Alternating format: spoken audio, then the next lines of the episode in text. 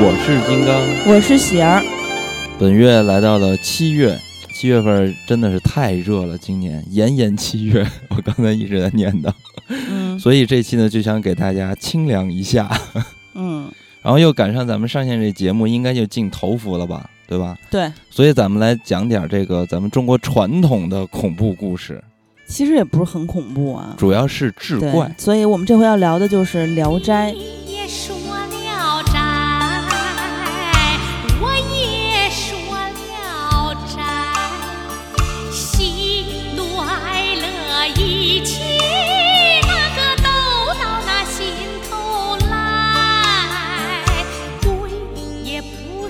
其实《聊斋》的小故事，咱们之前在第二百二十二期《诡秘奇闻夏新春》那期里面嗯。分享了几个。啊，当然了，我跟局长当时讲的更多的是其他古书里的，嗯。金刚选的是《聊斋》的，并且把恐怖的故事，就是被评为整个《聊斋》最恐怖的一篇，叫《尸变》，嗯，活活讲成了一个绕大树的喜剧，当时有点不太理解那个，笑的都停不下来了，节目都没法录了不。太理解那个剧情的走向，所以我就觉得特别好玩。嗯，主要是你讲的比较搞笑。那我们这回讲的这几篇，其实也没有什么就是特别可怕的鬼呀、像咱们，比如之前让大家去留言一块儿聊民俗恐怖故事那种程度哈，就是比较千奇百怪，有妖怪，有神仙，有嗯报仇的，有这个那个的。嗯，所以呢，咱们就开始讲故事。那你先来说吧。嗯，我第一个肯定是要讲一个非常非常经典的，那就是画皮了。啊，画皮其实聂小倩的。啊，不是，那我现在我觉得没画皮精彩，因为画皮之前的那个电影也是非常有名的，跟《倩女幽魂》这种聂小倩的题材是一样的。但是其实电影跟它原文的意思是差的很多很多的。这个我之前节目里也说过，原文其实我觉得比较残酷的。嗯那讲的是什么呢？就是也是在太原有一个姓王的书生，嗯清晨呢，他外出的时候遇到一个女子，这个女的她背着一个包袱，独自在那种泥泞的路中奔波，嗯看起来非常的绝望。嗯这个女的容貌秀丽，举止婀娜，就很漂亮嘛。嗯，王生见了之后，哎，心里十分的高兴，不妙。哎，对，就去跟她套近乎呗，问问人家说，哎，你遇到什么难事儿了？怎么这样啊？这个女子呢，就言辞凄切，说自己是怎么怎么被爱财的父母给卖了，又如何去给人家当妾，如何被正妻凌辱啊，反正叭叭都给讲了。嗯嗯，因为在古代嘛，大家如果看过《知否知否，应是绿肥红瘦》，也会比较熟悉，就是在古代的妾，嗯，嗯有时候甚至活的还没有通房丫鬟好呢。妾是非常非常没有地位的。那王生就说：“哎呀，你真惨，你打算逃到什么地儿去呢？”那个女子就满面愁容说：“流浪之人没有什么地方可去啊。”嗯王生就说：“那既然如此，你就委屈跟我回家吧。嗯我家虽然不是很富屈，但是可以给你一个容身之所，这没有什么问题。嗯哎，其实就是全让人美了。完，女的呢就点头说：‘好，那就劳烦公子了。你看这就肯定出事儿呀。’对，你说你这是天上掉馅儿饼吗？哪有这大这原来在古代哪有这大闺女跟一个男的回家？说明此女子不妙。不是，但你要是流离失所的那种，嗯，被父母卖了的，确实也有可能。电影电视剧里也演过，啊，那就小燕子。人小燕子有大杂院儿啊。反正就王生呢，就把这个女孩儿安置在了自己比较偏远的一个书房里面，没有嗯告诉妻子和仆人。嗯呃，几天之后呢，王生就跟女子发生了羞羞的事情，那那嗯必然会发生的。王生人家其实他也不是就专门当好人，有说法心态。王生有说法。然后到了晚间用餐的时候，王生喝多了，就跟嗯妻子说漏嘴了。嗯妻子就带着仆人跑到书房去看去，哎，一看这个女孩果然是容颜娇秀啊嗯啊，怀疑她是城中富户的小妾，因为太漂亮了，对，就跟王生说：“你打发她走吧，要不然咱家该招事儿了。是”王生不不听啊，就非要留下她。那王生上头了嘛？嗯那一段时间之后，王生到城里面去添置一些物品，就跑街市上去逛荡。哎，嗯在路上遇到一个老道儿，老道儿呢就一直盯着他看，神情非常惊疑。嗯。王生就跟老道说：“一边待着去，别跟着我。嗯”老道儿就追着他说：“你最近有没有遇到什么奇怪的人或事儿啊？嗯？”哎，怎么回事 王生说没有 然后老道说：“那你身上浓重的邪气是哪里来的？”嗯。王生就极力为自己辩白，哎，就是说我没有碰到什么东西，你不要管，没事儿。嗯，老道士非常无奈，大声叹道：“说你这个人真是鬼迷心窍啊！嗯世上还真是有死到临头还不醒悟的人。嗯意思就是好言难劝，该死的鬼呗。嗯然后王生见他说的很蹊跷，虽然说没有再继续跟他对话，但是他心虚啊，嗯他就心里闪过一个念头：难道是因为那个女人不明来历的那个？嗯嗯，不对呀，我怎么会怀疑他呢？如此一个美娇娘，怎么可能是妖怪？嗯肯定是这个老道想用画符念咒驱使捉鬼那一套骗我，骗钱哎，骗钱混混饭吃呗。王生呢就买完东西回家了，来到书房的小院门口，他就想推门进去，跟人家是吧卿卿我我一下子，嗯但是他发现院门从里面给反认上了，他根本进不去，嗯心里就觉得很奇怪，哎大白天的干嘛锁门呢？嗯他就爬墙进去。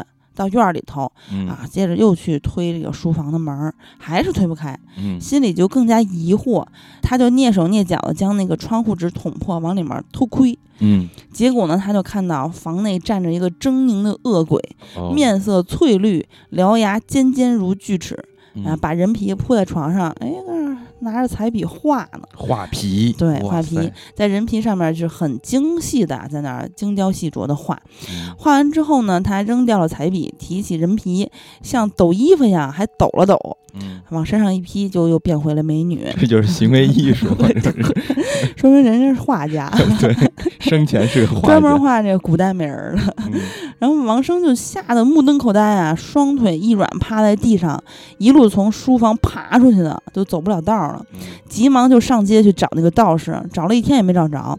夜幕降临的时候，才在野外碰到了个道士。嗯王生赶紧跪地上就求道士说：“哎呀，请你去为我家除鬼吧，求求你了。”嗯道士就说：“这个鬼找替身不容易啊，我不忍心杀。这样吧，我给你一把这个拂尘，你把它挂在门口，鬼就不敢靠近了。嗯道士离开的时候，跟王生约定了下次见面的地方叫青帝庙。嗯王生呢就回家了。回到家之后，不敢再去书房，跟他妻子到了常住的卧房待着，并且呢把这个拂尘挂在卧室门口。嗯到了晚上一更左右的时候，就听见门外有奇怪的声音。嗯他自己不敢去看，就让妻子去。妻子说那个女人来了，嗯，在门外望着那个浮尘，不敢靠近，嗯就在门外一直徘徊。好半天，哎，这个女的就说咬牙切齿了，说：“道士，你休想吓唬我！盗走的东西怎么可能轻易放弃呢？”就忍着疼痛去撕那个浮尘，因为他嗯一碰，他那个手就烂了那种感觉，他就狂碰狂碰，就伤害自就己，也要碰。那种 电影里都是这么演的，然后他又把那个浮尘扯下来，撕了一个粉碎。嗯呃，破门而入，径直上床去掏王生的心。啊，妻子在旁边吓疯啊，一直在尖叫，也打不过那女的。嗯结果呢，侍女闻讯也来了，拿灯一照，说王生已经死了，血溅的到处都是。妻子陈氏吓得已经是哭不出声了，打发人去找王生的弟弟，让他去清帝庙找道士。嗯，道士来到王家一看，哇妈呀，这气得够呛啊，说、嗯我本来可怜他，打算放他一马，鬼东西竟然不知道回头。嗯然后呢，他就开始在王家附近疯狂的搜寻那个恶鬼。嗯呃，在向四周看的时候呢，就问王生的弟弟说：“南院是谁家呀？”弟弟说：“是我家。”嗯，嗯道士说：“嗯，恶鬼就在你家。” 然后王生的弟弟呢，就把这个道士带到自己家这个南院来，嗯然后问媳妇儿说：“哎，今天有没有不认识人到家呢？”媳妇儿就说：“早上来了一老太太，说要找活儿干，我就留了她。道士拿着桃木剑站在院子中央，就大喝说：“妖孽，快尝尝我的迎佛！”嗯老太太在屋内吓得面无人色呀，夺门想逃。道士追上去就是一剑，老太太应声而倒，披在身上的人皮哗哗一下落在地上，嗯恶鬼的真身显露，像一头蠢猪，嗯趴在地上嚎叫。道士呢就用桃木剑砍下他的脑袋，身子就慢慢化成了一堆黑烟。嗯他又拿出一个葫芦放进黑烟里，那堆黑烟就被葫芦吸个干净了。嗯哎，就等于是处理完了嘛。嗯结果一看地上的人皮是有鼻子有眼儿，有手有脚，人身上的东西人皮上都有。嗯道士呢就把人皮像卷画轴一样给卷起来了，装进口袋。嗯哎，反正就是说再见吧，我要走了。嗯王生的妻子陈氏就不不干呀，说你就跪在地上求那个道士，那我老公死了怎么办呀？怎么才能嗯救王生呢？嗯道士就推辞嘛，说人死是不能复生的，你放弃吧。嗯陈氏当然不愿意放弃啊，他很着急，就一直跪在地上磕头，磕的地面是砰砰作响，血流不止。嗯道士不忍心说，我的道法实在是浅，实在是不能让他起死回生。但是有一个人我知道可以。嗯陈氏就赶紧问谁呀谁呀？道士说，你们集市上有一个疯疯癫癫的人，时常躺在粪土中，嗯你去求他，无论他要你做什么，你都要谦卑的接受，嗯如此或可救你的丈夫。王生弟弟知道那个人是谁，马上就带着他嫂嫂去找。找了一会儿呢，就看一个要饭叫花子嗯在大街上疯疯癫癫的唱歌，鼻涕流下三尺多啊，就济公啊 非常脏，破貌而破，脏的很臭很臭那种脏，也无法靠近人的那种。陈氏不管，就是上前跪拜说：“求求你救救我丈夫。嗯”然后叫花子就笑着说呀：“说美人儿，你爱我吗？”陈氏也不生气，嗯把自己丈夫遇到恶鬼啊前因后果讲了一遍，就请求他的救助。嗯这叫花子又大笑说：“世上男人那么多，每个都可以做丈夫，你又何必要救活他呢？”陈氏继续哀求，他就说：“哎呀，你这个人死了，却要我来救活，难道我是阎王爷吗？”说完就用棍子很生气的去打陈氏。嗯陈氏就忍着疼啊，在那儿挨打，继续的哀求。这个时候，大街上看热闹人也是越来越多了，里三层外三层的，就给他们围起来了，都在那看。叫花子这个时候连弹带唾沫，吐出了一大把，哎，就让陈氏接着吐到他手里，嗯跟陈氏说：“说你你给我吃下去。”嗯啊，陈氏当时满面通红啊！你看那么一大团的那个污秽的东西嗯啊，这旁边有一堆街坊跟那看。但是呢，他这个时候想起道士叮嘱他的话，之前就是说嘛，无论他要你做什么，你都要照做。嗯于是陈氏就硬着头皮把那团脏东西给吞下去了。嗯进了喉咙里之后呢，就硬的好像一团棉絮一样，嗯它不是液体的感觉，嗯反正就勉强咽下去，但是却卡在胸腔里，非常难受。嗯然后呢，这个叫花子哈哈大笑，说完就头也不回的溜达走了。嗯陈氏呢就紧紧跟在后面，跟到一片庙宇前，结果发现这个人突然就不见了，怎么找也找不着。嗯他就很懊恼啊，痛苦，就哭着回家了，因为他觉得其实好像没有解决，就吃了一一块痰对啊、但是呢，她跪在丈夫的灵前，因为丈夫死之后，她那个尸体都臭啊，然后全都是血，其他人都甚至下人都不太愿意管。但是陈氏爱她丈夫呀，就觉得丈夫惨死，心里很难受，自己又受了很多羞辱，嗯。就在丈夫的这个尸体前面哭的是前俯后仰，就自己都想现在就死。嗯。然后她给丈夫擦拭身体的时候呢，呃，没有一个人上前帮忙嘛，她就边嚎哭边收拾，结果突然就想吐，嗯。嗯、好像卡在胸腔里的那个疙瘩要出来的，嗯。然后呢还来不及反应的时候，那一团疙瘩就吐出来了，恰巧掉在了丈夫的胸腔里面，原来是一颗人心，那颗嗯。心还突突的跳动，冒着热气，她连忙呢就将那个心摁住。摁嗯。回丈夫的那个身体里面，摁稳，啪啪把她丈夫的身体给缝了，嗯。并且呢，用布把她那个缝合部位，就是胸口那块儿我，给包起来。到了半夜呢，丈夫原本僵直的身体竟然逐渐的转温，又盖上了被子，慢慢鼻子里也有了气息。嗯天亮以后，居然活了。嗯啊，丈夫醒了之后呢，就说：“哎呀，我好像恍恍惚惚的做了一场梦，嗯就是胸口很痛，在看胸口那个创口那个部分的时候，都已经结疤了了，嗯就已经愈合了。嗯嗯，大概这就是画皮的故事。你看电影里是，呃，包括其实一些说书人啊，因为我当时听王王小波说，他说的是很精彩的，他一个《聊斋》的短片都可以说好多集，说的特别特别精彩，甚至会插一些《动物世界》以及等等他一些 他他觉得等等一些他的私货，嗯就他很厉害。那反正说到《聊斋》的时候，他就说很多的呃说书人或者说讲述这个故事的人，都会避而不谈这个吐痰这段儿、吃痰这段儿的事儿。嗯，嗯，一个是就是觉得确实有点儿过分啊、恶心，嗯再一个就是也怕这个听众受不了。嗯，但是他讲的就是也很还原，嗯所以这回我找这个文字版的时候，也是找了半天，就一定要找这个详细描述吐痰这块儿、吃痰这块儿的，因为这个很重要哈。嗯嗯，它能体现出这个王生就是带着妖怪回来的这个他的媳妇儿对他的真挚的爱以及对他无私的奉献对，啊。其实蒲松龄写《聊斋》里面好多故事。对于女性来说是非常不公平的，而嗯蒲松龄本人也觉得，就是，呃，比如说有时候他觉得，哎呀，女子就是天生善妒啊，呃，就是用现在话说就是搞雌竞，嗯，然后他就说你们女的就是那意思吧，你老是待着不就完了吗？说也不会搞出那么多事儿来，当小妾就好好当小妾，当媳妇儿就好好当媳妇儿，啊，就正妻嘛。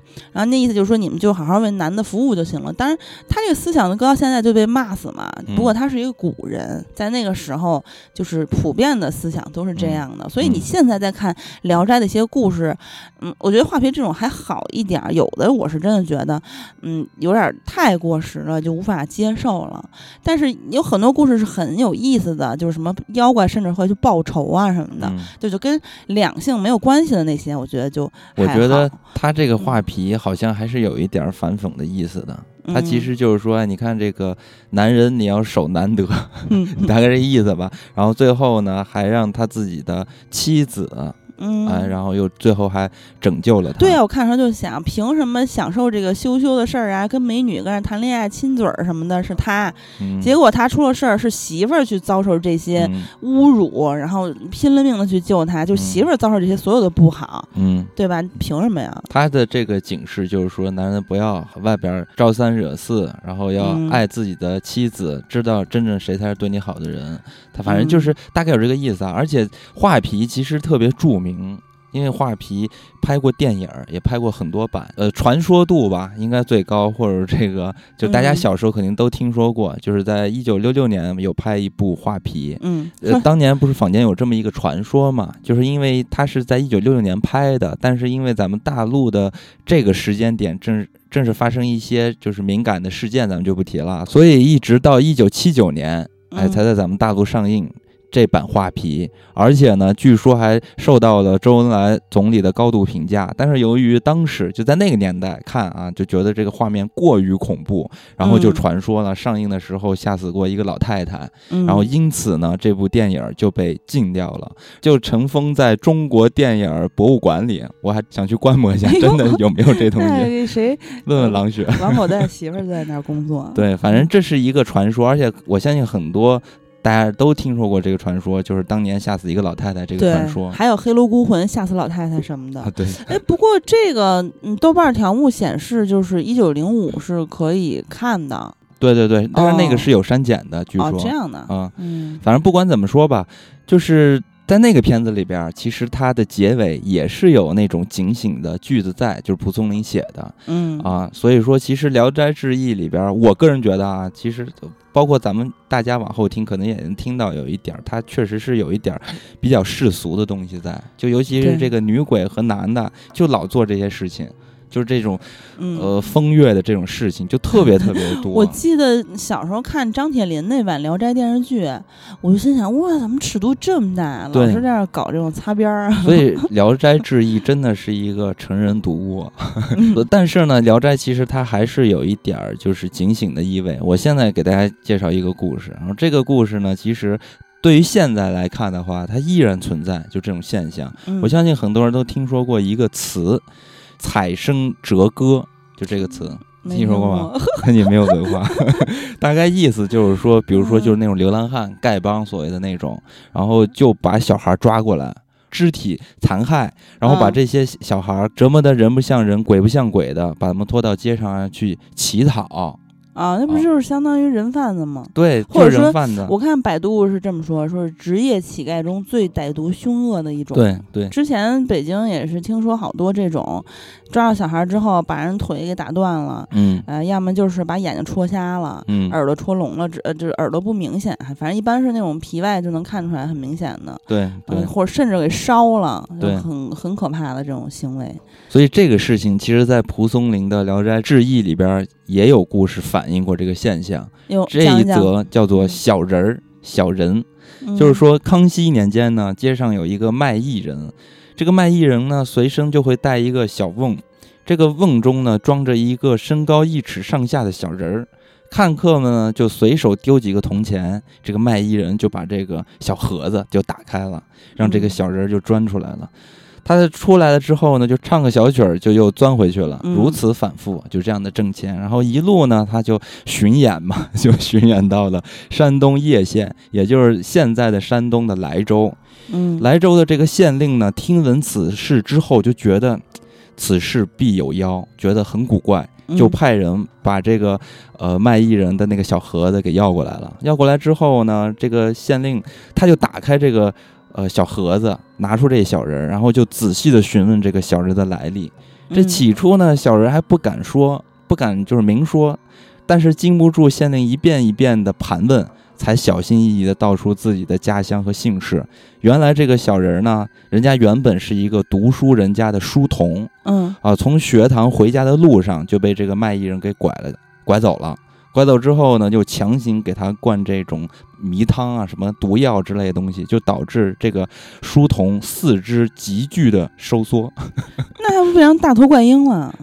反正就肯定全都变小了嘛，啊然后就变成了现在这种小人儿般的模样，嗯，然后就被卖艺人胁迫走南闯北进行卖艺，彻底沦为了卖艺人就这种骗钱杂耍的这种工具吧。嗯然后后面这县令听完之后，哇塞，大怒，当即就处决了这个卖艺人，然后就把这些小人儿给收留了。然后这个其实县令大人还挺好的，到处嗯去询问，看看能不能把他医好，但是一时半会儿呢，根本找不到药方子。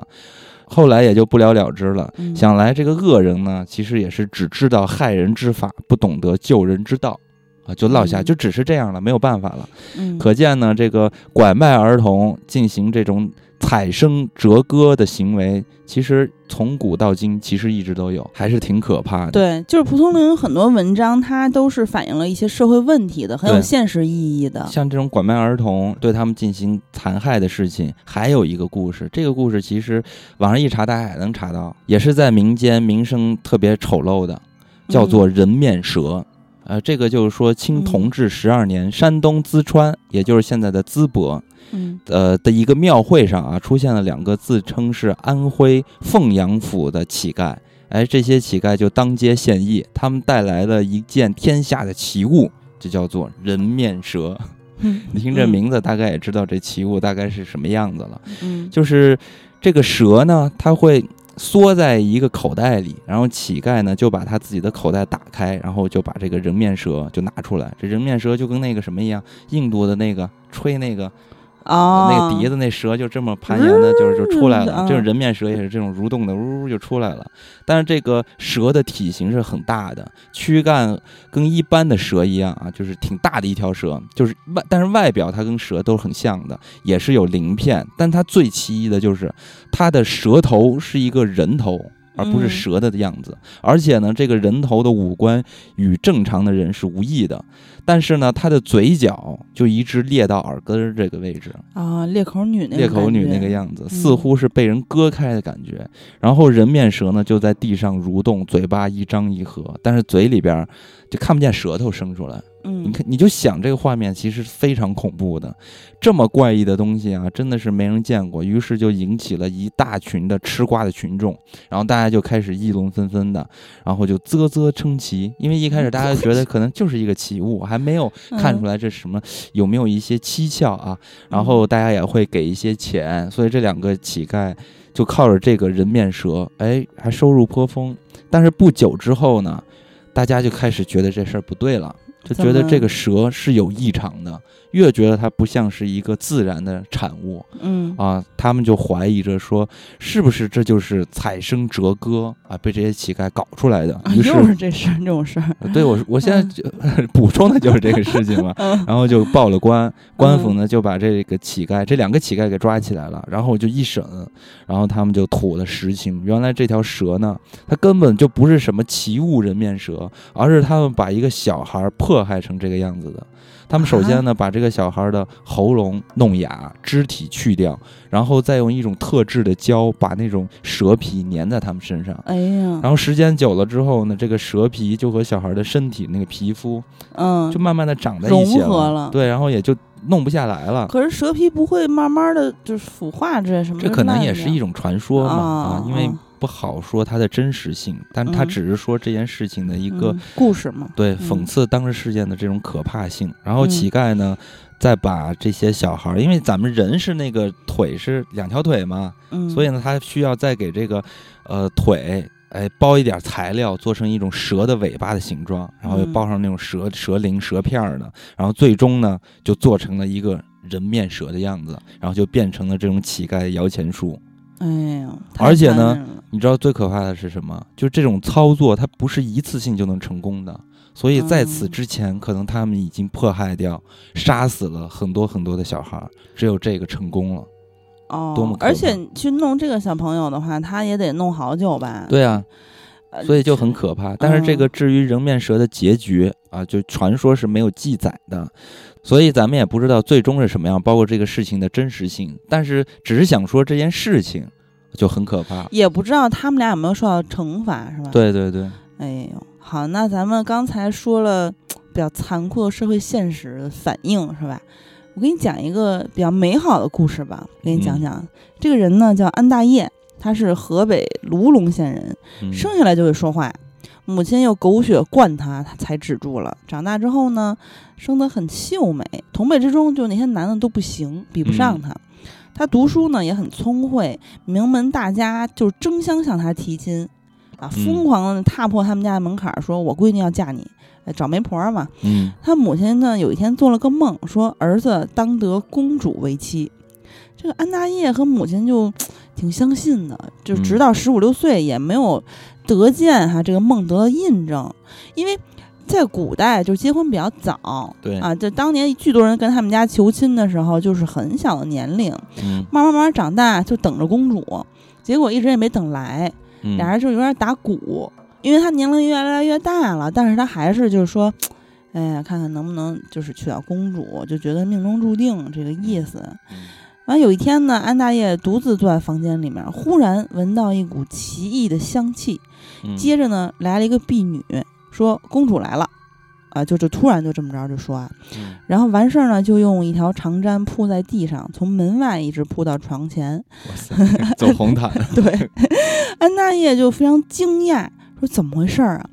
这时候呢，就看到一位女子扶着婢子的肩头走了进来，嗯容貌啊，还有衣服的这个华丽的色彩啊，使得她这个屋子都蓬荜生辉。嗯然后婢女赶快将刺绣的垫子铺在床上，扶着女郎坐下。安大业见到这个情景，也不知道怎么办啊，就惊呆了。然后施过礼就问说：“何方神仙光临寒舍？”嗯，这个女子就微笑，用袖袍掩着嘴。婢女说：“这是圣后府中的云罗公主，圣后看中了你，想嗯把公主嫁给你，因此呢，让公主自己来看看你的住宅。”安大业非常惊喜啊，不知道该说什么话。公主呢也低着头，人毕竟公主嘛，是吧？也不不好跟你上来主动唠嗑唠一堆。嗯完了呢，俩人就是相视无言。安大业呢有一个特长，就是他很会下棋，在围棋这个圈子里也是无人能出其右那种状态哈。嗯这你看又少年是吧，又长得很俊俏，反正就这个围棋呢就放在自己座位的旁边儿，然后婢女呢就用一条红手巾拂去棋子上的浮尘，将棋盘拿到桌上，说：“哎嗯，公主平时不是很喜欢下棋吗？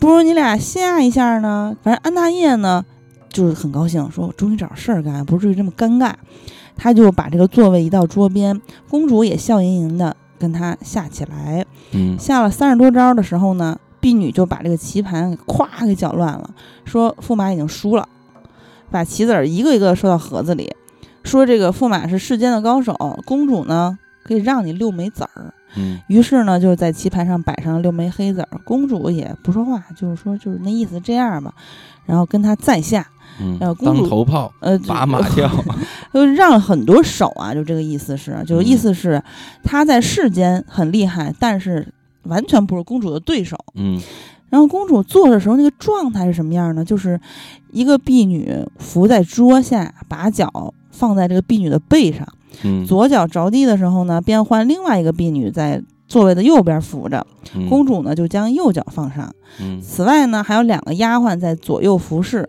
每当安大业凝思考虑的时候，公主就弯曲着肘，靠着丫鬟的肩头。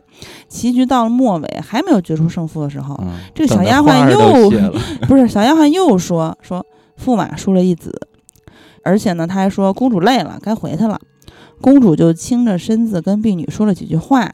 哎，婢女出去之后不多会儿就回来，把很多的钱放在床上，嗯告诉安大爷说：“刚才公主说了，你住的这房子狭窄潮湿，麻烦你用这些钱把你的宅子修饰修饰。嗯房子修葺好之后呢，我们再来相会。”啊，另外一个婢女就在一边说：“说这个月是犯天刑的，不宜建造，下个月比较吉利。”嗯还有公主起身就是那意思要走呗。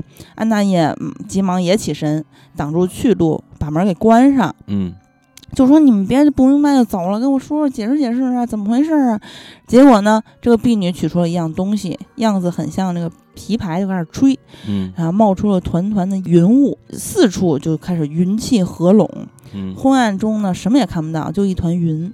再一定睛一看的时候，公主和婢女这些所有什么丫鬟啥的都已经不见了。忍者对，这腾云驾雾就没了啊！嗯人家就还吹着曲儿就消失了嗯啊！安大爷的母亲知道之后呢，就怀疑是不是妖怪啊？因为你看《聊斋》里面也有很多妖怪嘛，就那个时嗯代不只有神仙，还有很多什么狐妖啊，这个妖那个妖，花妖啊，对吧？嗯嗯，比如说那个黄英那篇就是讲花妖的吧，我记得。就反正这个安大业呢，就夜思梦想呢，就很舍不得这个公主。你看嗯俩人又能下棋，公主又这么美，又是仙子，还对 还给钱。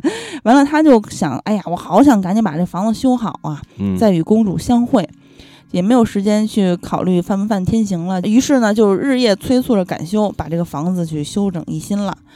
嗯、在这以前呢，有一个书生叫袁大用，侨居在安大爷临近的巷子里。嗯曾经他有拿着名帖来访过安大爷。平素啊，很少是跟人交往的，就找借口说我不见。完了，又趁这个原生不在家的时候去回访他。反正一个月之后呢，俩人在门外正好相遇。嗯呃，安大业见袁大用是一个二十多岁的少年，穿的很讲究，嗯扎着丝织的带子，穿着黑色的鞋，看上去呢是很优雅的。嗯安大业就跟他攀谈了几句，觉得他温厚而且很正派，嗯呃，很喜欢他，就很礼貌的请他进屋坐。俩人进了屋之后呢，安大业就跟袁大用开始下围棋，俩人也是互有胜负。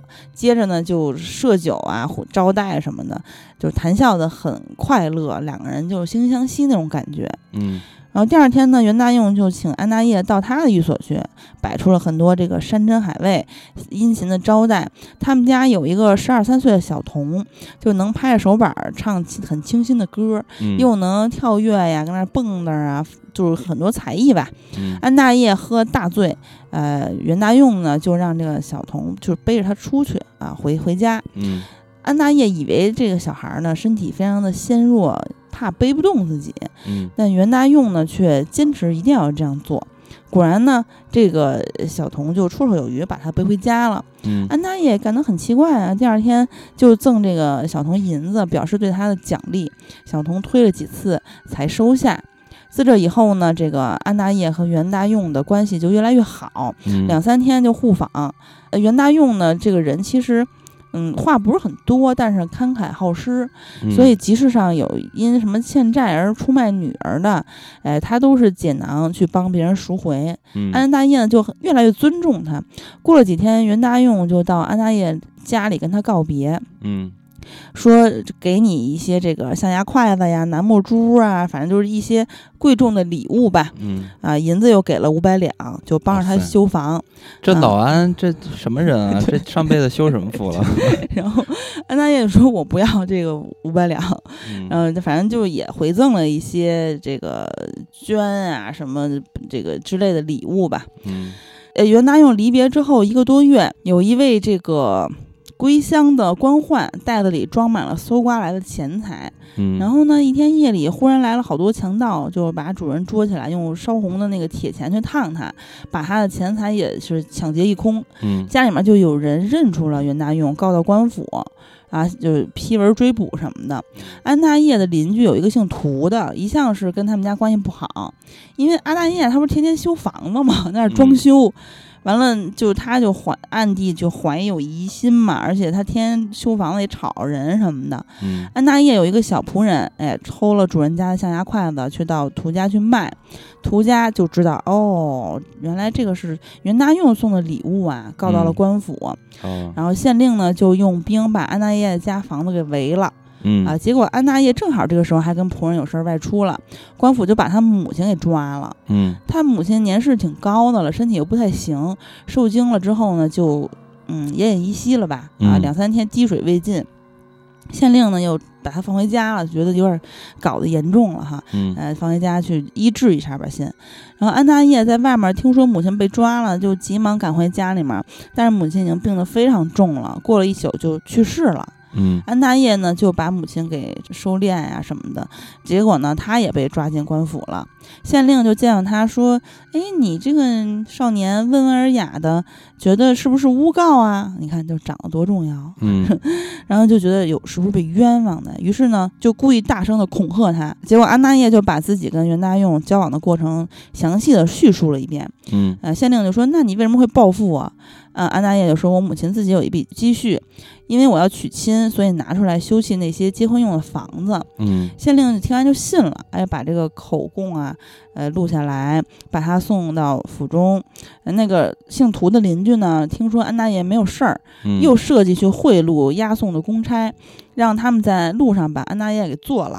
嗯结果公差押着安大业进府啊，路经一座深山，呃，他就被公差去拖到一个悬崖峭壁上，公差准备给他推下去。嗯正在很危急的时候，忽然从草丛中跳出一个大老虎，嗯就把两个公差给咬死了。嗯那大老虎就呃叼着安大业走了。叼着走了之后，到了一个地方，就是楼阁重重。老虎进去之后，把他就给放下了。嗯这个时候就又见到了云罗公主，嗯扶着婢女出来了。见了安大业之后，妻妾的就是很安慰他的说吧：“我本想把你留在这里呢，可是你的母亲丧葬未毕，呃，嗯现在你只好就是拿着押解你的公文到郡中去自投，保证你没有事情。”嗯于是呢，就解下了安大业胸前的一些这个什么，这个带子，打了嗯十几个结，然后吩咐说，你见官的时候解开这些扣子结，就可以免于祸灾。嗯然后安大业就按照云龙公主的吩咐去自投，结果呢，太守很喜欢他的忠诚老实，又查了公文，知道他冤枉，把他罪名全给消了，让他回家。那回家的路上，他又遇到了袁大用，就他那个好朋友。嗯他就下马跟那个袁大用相见呢，把全部的情况告诉了他。结果袁大用听后很气愤，嗯但是没说话。然后安大业就安大业就说：“以你这样人才，为什么会干这种事情去玷染自己的名声呢？”袁大用就说：“我所杀都是不义之人，所取的也都是不义之财，嗯否则呢，钱财就是丢在路上，我也不要。”嗯啊，你的劝告当然是对的，但是像你这种邻居啊，就姓涂的那个人儿，嗯难道还要把他留在人间吗？嗯说完话就走了。嗯然后安大爷回到家中呢，就把他母亲入殓呀、什么这些，然后不闭门不出，不再跟外界交往了。嗯忽然有一天夜里，有盗贼进入邻居这个姓涂的一家，把父子十余口全部杀了，嗯只留下了一个婢女，并且把他们家中的财物席卷一空，就另与另外一个这个小童分拿着。临走的时候，盗贼用手拿着灯对婢女说：“你要认清，杀人的是我，与别人无关。”哎，那嗯肯定就是是吧？是是那个小圆对，然后他并不从门儿里走，而是从这个屋檐下里面越墙而去。啊哇侠士嗯，第二天呢，这个婢女告到官府，官府就怀疑说，安大爷你这人怎么回事？是不是知道内情？又是你们家邻居出事儿了？嗯然后呢，把他提走了。县令审问的时候是声色俱厉，安大业在公堂上就想起了云罗公主的话，就跟那儿解解 解扣，一边说一边解，解了不是好多个吗？嗯县令呢就把他给放了。大人我冤枉然后安大业就回家了，回家就说：“哎呀，我更得收敛自己的言行举止，我要在家专心的好好读书，远离这些外面一堆烂事儿。”反正他就再也不外出了，就家里呢只留了一个跛脚的老妈子给他做饭，嗯。而且呢，他跟母亲服孝期已经满了。满了之嗯后呢，后来就每天都打扫台阶儿、房屋啊，等着说我的云楼公主什么时候来呀、嗯。啊，一天呢，又闻到异香满园，到楼上一看，哎呀，内外陈设，焕然一新。嗯偷偷的揭开画帘儿，看见云罗公主已经盛装坐在里面。嗯，他急忙去拜见，云罗公主就挽着他的手说：“你不信天数禁忌，建造房屋，酿成了嗯灾祸。哦，啊就是因为人嘱咐了，说你这个月是是不好，不能嗯那个、那个装修，他非装修，因为着急娶媳妇儿嘛，嗯见着媳妇儿太美。完了呢，就是云罗公主就说说，你母亲又去世了三年，你因为你酿了灾呀、你去世三年就得服孝三年，所以你就白白的耽误了我们三年，都是嗯因为你在这儿着瞎着急。嗯然后呢，就跟他说，你越是要想急于求成，反而就很多事儿啊越会推迟，就办不成。嗯天下的事儿大多是这样，你看，啊，心急吃不了热马上豆腐给老公讲讲道理是吧？嗯人变神仙。然后安大业呢就说：“哎呀，是是是，嗯，那我出钱办酒席吧。”公主嗯说：“不再需要了。”然后呢，就从食篮里拿出菜肴，这些菜肴很神奇，就跟刚出锅的一样，就不是那种外卖的。然后酒呢，对，酒也是方烈醉人，啊，俩人就跟那儿呱呱一顿喝，然后天渐渐黑了。公主脚下踏着的婢女呢，也渐渐都出屋了。嗯公主四肢就显出一种很娇懒的体态，嗯哎，脚就跟嗯腿这个没有着落的感觉似的。嗯然后安大业呢就亲昵的把公主抱起，公主说：“你先把手放下。嗯现在呢有两条路有你选择。嗯安大业就搂着公主的脖子说：“嗯，什么事儿呢？什么路呢？”嗯，然后公主就说：“我们俩假若以骑友而交往，可以嗯相距三十年；嗯假若呢以床笫之欢而交往，只能有六年的相聚时间。那小安说，那我要六年，对你选哪一条？安娜也说：“哎，六年以后再说吧。然后，然后公主呢，哎呀，没有说太多的话，嗯就就可能有点失望还是咋的，反正对没跟没搭理他，俩人就直接羞羞了。嗯然后后来呢，公主说：“我本来就知道你是不能免俗的，嗯，这也是运输吧。”嗯公主呢就让安大业蓄养这些婢女啊和佣人，让他们另外呢居于南院儿，每嗯天呢就做饭、呃织衣服什么的，嗯维持生计。公主住的这个北院儿呢是从来没有烟火能看到的，只有嗯棋盘、酒具，门也经常是关着。安大业来推门的时候呢，门就自然会开开，嗯，但是其他人谁也进不去，甭管你怎么推或凿。嗯呃，但是呢，公主对于南院这些婢女佣人去做事情，谁勤快谁懒惰，她全知道，嗯，而且常常告诉安大爷去责备他们，哎、没有不服气的。公主就是那种人狠话不多的类型吧，很温柔，从不大声说话。嗯呃，别人和她说话呢，她也只是低头微笑。但是每当并肩坐着的时候，她总是喜欢斜着身子靠在别人的身上，就跟无骨的那种人似的那种嗯状态。安大爷就把他举起放在膝头上，嗯好像是抱着一个婴儿一样轻。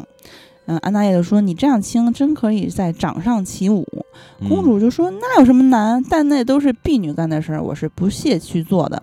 嗯赵飞燕原就是我九姐姐的侍女，嗯每每以轻佻而获罪，触怒上界的仙人，所以她才被贬到人世间的。哎，你嗯看赵飞燕的出处，她也给是吧说了。然后他说赵飞燕呢又不肯守女子的贞洁，哎，现在都已经把她就幽禁起来了。嗯公主住的那个房间呢，也是用锦帛做帷幕去围起的，冬天都不觉得冷，夏天也不觉得热，冬暖夏凉。嗯在严冬，她都是身披轻纱的这么一个状态。嗯然后安大业就给公主做了一些鲜艳的新衣服，就让公主穿上。公主就特别嫌弃，说：“你这都是尘世间很俗浊的东西，嗯他们压得我骨头都要得病了啊！就她骨头就是非常轻的那种那种是仙子，你知道吗？嗯然后有一天呢，安大爷把她抱到膝头上，忽然觉得比往日重了，哎，就觉得很惊讶。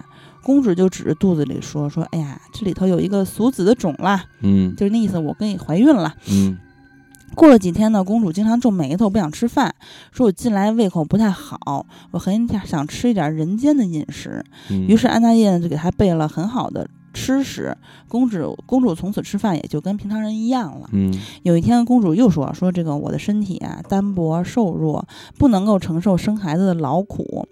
咱们有一个婢女叫樊英，她身体很强壮，让她嗯来带我生吧。嗯 然后公主呢便把她贴身的衣服脱下来，让樊英穿上，关在房子里。哎，不嗯大一会儿，听到了婴婴儿的啼哭声，开门进去一看，哟，是个男孩儿。公主嗯也很高兴啊，就说这个孩子有福相，将来一定是一个有出息的人才，嗯就取名给他叫什么？你知道？叫嗯大气。嗯 然后公主，然后公主就把这个孩子用小被给包好，放到安大爷的怀里面，让他送给乳母。反正就是公主就是公主，嗯生呢我也不亲自生，喂我也是不可能喂奶的，嗯是吧？就古时候的代孕。然后公主在分娩之后呢，就腰细的跟当初一样了，又不再食人间烟火了，也不吃什么人类的吃食了。忽然有一天，公主告诉安大业说：“我想回家看一看。”嗯安大业问多长时间回来呢？公主就说三天。于是就像上次那样，哎，鼓起皮牌，烟气缭绕，接着嗯公主就不见了。嗯三天到了之后，公主仍然没有回来，嗯又等了一年多，公主还是没有音信。安娜也就很绝望了，她就开始关门读书去考试，而且公主走了之后呢，她也始终不肯再娶，就自己独自住在北院儿。有一天夜里呢，她在床上辗转难眠，忽然看见院子里灯火辉煌，把他的窗口都给照亮了，嗯门也自己开了。只见这个一群婢女又簇拥着公主，公主又回来了。嗯 然后他就很高兴啊，就责备公主：“你怎么失约呢？”公主说：“其实我并没有过期，按天上的时间算呢，我才过了两天半我就回来了，啊是吧？你你我跟你说的是三天。”嗯结果安大业就很得意的告诉公主说：“哎呀，你不在这段时间，我已经中举了。”嗯公主很很不高兴，说：“这种无意得来的东西，不能为你增多少光彩，只能减少人的寿命。嗯三天未能见到你，你的俗气又加深了一层。”就是公主就老觉得她倍儿俗。嗯安大业就自这之后呢，再也不争进取了，哎，就佛系了。嗯，我过了故事就是叫大家 要躺平，就是要这当赘婿。嗯 然后过了几个月之后呢，公主又说：“我回家探望一下。”这个安大业就很凄楚，我觉得你怎么又走啊？嗯公主说：“这次去呢，一定早日返回啊、嗯你相信我，你不要着急。嗯你也知道，人生，人生在世，聚散都有定数啊、嗯你这个聚散就好像过日子花钱一样，节制着花呢，时间就要长一些。哎我觉得就是在 PUA 他，说白了。嗯然后不节制的乱花呢，就用的日子短一些。那次你就天天跟我在一块儿，咱俩在一块儿时间就短了。嗯然后公主就走了，走了之后呢，一个多月，这回就回来了。嗯从此之后，就一年半载就嘣儿走一次，嗯然后过几个月才回来。嗯安娜也就习惯了，也不觉得是吧，就是嗯有多奇怪了。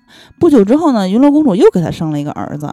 嗯公主举起来这个孩子说：“不行，这孩子以后是个豺狼。”嗯，就让安大业把他给扔了。公主简直是没人性，要不然是老神仙。然后安大业就说：“嗯，不忍心啊，就留下来，取名叫可气，那个不叫大气吗？”嗯然后可气才到周岁的时候，公主就说给你这议婚。然后结果呢，就有很多媒人一个一个上门来嗯问可气的生辰八字儿，都说不合。嗯公主说：“我想为这个狼子呢设一个身眷，竟然办不到，嗯哎，当该被他败坏六七年，这也是运数。”就是嘱咐安娜也说：“说你记得，四年后有一个姓侯的会生一个女孩儿，这个女孩儿有一个这个呃这个女孩儿的右肋有一个这个小标记，嗯，反正她是将来就是可气的媳妇儿，一定要给娶过来，不管门第嗯啊，还让她写下来说你必须记住。还有公主公主就又走了。”嗯走之后，这回竟然再也没有回来。安大业就常把这件事儿告诉自己的朋友，后来得知呢，果然有一个侯姓的人家生了一个女儿，嗯就有他左肋下面那个公主说的标记。嗯但是这个姓侯的人品行下贱，行为不端，众人都看不起他。嗯安大业还是按照公主的吩咐给可气定了这门亲事，因为他现在就听话了嘛，嗯之前不听话不是出事儿了吗？然后大气呢，是果然是很厉害啊，就是大儿子，十岁考试及第啊，娶云氏的一个孩子，就娶云家的一个孩子为妻，夫妻嗯都是孝顺和善的，父亲呢也是很钟爱他们的。可气渐渐长大呢，他就不喜欢读书，嗯爱偷盗，嗯常与一些无赖混在一块儿赌博，嗯啊、而且常把自己家的东西偷出去还债。那安大爷就很生气呀、经常就打他，但是可气也不改。反正嗯安大爷告诉家人说，一定一定全都得提防他，不让他得到任何东西。嗯结果有一天他晚上出去之后，就跟那儿翻墙什么的，被主人发觉了，把他捆起来送到官府。嗯，然后县官就审讯他的姓氏家庭，把他送回家里面。安大爷就跟大气一块儿把他捆起来，然后严刑拷打，几乎断气儿。嗯大气呢就求安大爷说：“哎呀，你不要给他儿给我弟弟打死了。”安生才嗯把可气给放开。从此呢，安生就气得生病了，饮食也就是 吃不下去什么的，嗯把这两个儿子给家产也都给分了，嗯而写下文书，就是说楼阁和好的田地都分给了大气。然后可气就很生气，哎，就夜里持刀进屋想给大想给哥哥杀了。嗯呃，但是这个嫂子呢，曾经就是云流公主有留下一条裤子嘛，很嗯轻软，呃，嫂子很喜欢，就改成了一件睡衣。可气去用刀一砍，就火光四射。嗯她大吃一惊呢，就连忙逃走了。嗯呃安大爷得知之后，病情就越来越严重，没过多久就死了。呃，这二儿子可气听到他父亲死的消息，就回到家中。然后嗯他大哥哥对他很好，但是他却越来越混蛋。嗯呃，一年多的时间就把那个所有的自己分的田地卖光了。嗯啊，到这个郡中呢，还告那个哥哥，结果嗯。郡官很了解他这个人的为人，就把他赶走了，兄弟间的情分也就断了。嗯。然后又过了一年呢，可气二十三岁，他媳妇儿十五岁，然后大气就想起母亲的话嘛，说快些给他完婚吧，啊，嗯因为现在也可以接了。然后就把可气召到家中，把最好的房子腾出来打扫干净，给可气把侯氏女给迎娶进门了。嗯大气呢，又把父亲留下的好田呀，都造册登记送给了他们。嗯，然后这个侯氏女就说说。急请伯弟为你死守到现在，现在就全都交给你们。说我嗯弟没有德行、啊，你不能把一寸草给他，他会给你卖掉的。嗯从此以后成败如何，就全在你这个新媳妇儿了嗯啊！你如果能让她弃恶从善呢，就不会忧虑受冻挨饿；不然的话，就你们这家完蛋了嗯啊！然后侯氏女呢，虽然是小家小户出来的，但是很聪慧，很漂亮。嗯可气呢，又怕她又爱她，她所说的话没有一句敢违背，就是嗯你看，一山还有一山高，就是所谓的一物降一物，对，一物对对，一物降一物。云罗公主说对了嘛？对，然后每次出去的时候，这个媳妇儿呢就说你必须给我按时回来嗯啊，如果超过时间。他媳妇儿就辱骂他，不让他吃饭，然后可气因此这些行为也都稍稍的收敛。嗯一年后呢，媳妇儿怀了一个孩子，就说：“我以后无求于别人了。这个肥沃肥沃的良田，母子怎么还吃不饱呢？没有你这个男人也可以活了，呃，也可以嗯活。嗯，然后正遇到可气偷了家中的谷子出去赌博去，嗯他媳妇儿知道之后，就在门口弯弓搭箭要射他，就不嗯让他进门。嗯可气非常害怕，就跑了。然后看到侯氏进了门儿，才磨蹭着走进屋里。侯氏又拿刀出来，嗯然后可气又跑。嗯侯氏赶上他，就追到他了，砍了一刀，把他衣服给砍破了，屁股上也砍了一刀，嗯，然后而且那个血流的把袜子和鞋都染红了。嗯可气特别的。嗯，委屈，就找大哥说：“嗯你看我媳妇儿砍我，大哥理都不理他。”然后可气最后也只好呃冤屈惭愧的走了。呃，嗯过了一夜之后呢，可琪又跑大哥家，跪着去哀求嫂子。就自己之前就砍嫂子，现在又求嫂子，嗯就说嫂子，你能不能给这个侯氏说说情啊，让他回家吧？嗯嗯、就是不是让我回家吧？结果可气的这个媳妇儿侯氏就坚决不同意，嗯可气就生气，说我一定要把他杀了。然后他大哥也不说话，可气呢就起来之后手里拿着一把刀，径直的就冲出去了。嫂子很很惊很惊讶，就是说你们俩怎么互砍啊？嗯 然后就想制止他。这个时候大气哎就说嗯不管不管啊，然后等到可气去了之后呢，才对他说，他故意就是弄那个样子给咱看的，实际他根本就不敢。嗯然后呢，他要派人偷偷去看一下，可气就已经进门了。嗯这个时候他大哥才傻了，就说我是不是真砍啊？就赶紧嗯跑去看去。就正好我看呢，就看到可气在垂头丧气的走。原来呢，他进屋之后，他媳妇儿正搁那儿哄孩子呢。嗯，哎，见可气进来，就把往孩子往床上一扔，就嗯把我到厨房又拿了一把一把刀，嗯就又砍他。嗯然后可气害怕，觉得我砍不过他，然后就跑了。嗯反正这个侯氏啊，就是他媳妇儿啊，一直就要赶他出门，赶他出门。反正大气得知这个内情之后呢，还问可气，可气也不说话，就是在墙角蹲着哭，两个嗯眼睛都哭肿了。大气就觉得他很可怜，毕竟我是你大哥嘛，就亲自领着他回去。他媳妇儿侯氏才让他住下。等到大气出去之后呢，他媳妇儿就罚他长跪，逼着他发誓，让他用那个瓦盆儿吃饭。然后呢，可气才改邪归正的。嗯这个媳妇儿是井井有条的管理着家计啊，日子也是越来越富裕。可气其实说白了就是坐享其成，没有任何本事。嗯到年近七旬的时候，他们家已经是子孙满堂。嗯侯氏有时候还捋着他的白胡子，让他跪着走。嗯 那这个大概就是云楼公主的故事啦，就讲了这么长时间，没想到就等于说，呃，后面就没有云楼公主的事情了，因为他们是六年，那安大业不也死了吗？就六年之约，其实云楼公主就走了，呃，对，反正就是人家毕竟是仙子嘛，嗯啊，然后跟安大业这些年呢，也是就是给他指了各种的明道儿嗯啊。安大业如果一开始就听话，那意思吧，就是不着急装修的话，嗯他们家也不会出那些变故。嗯然后后来呢，就等于说天天被云中公主 PUA 了，但是确实他就是说的都是对的，也不嗯算 PUA 吧，人毕竟就是不是一个。阶层的人说白了，大家嗯不是一个系统的，也然后后来呢，嗯，他生了两个孩子，也是一个天生是善良的，是吧？另外一个天生就是恶棍。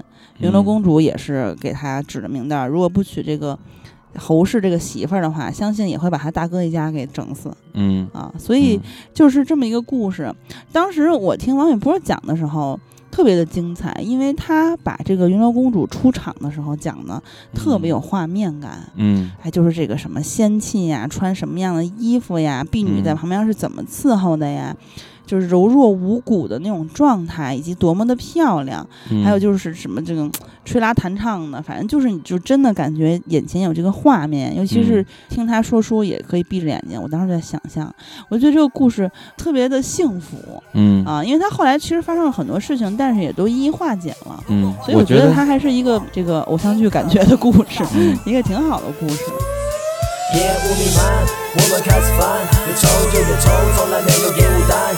押韵不断，让你不断拍案，这所有概念会胡乱的迷幻着习惯了烟雾弥漫。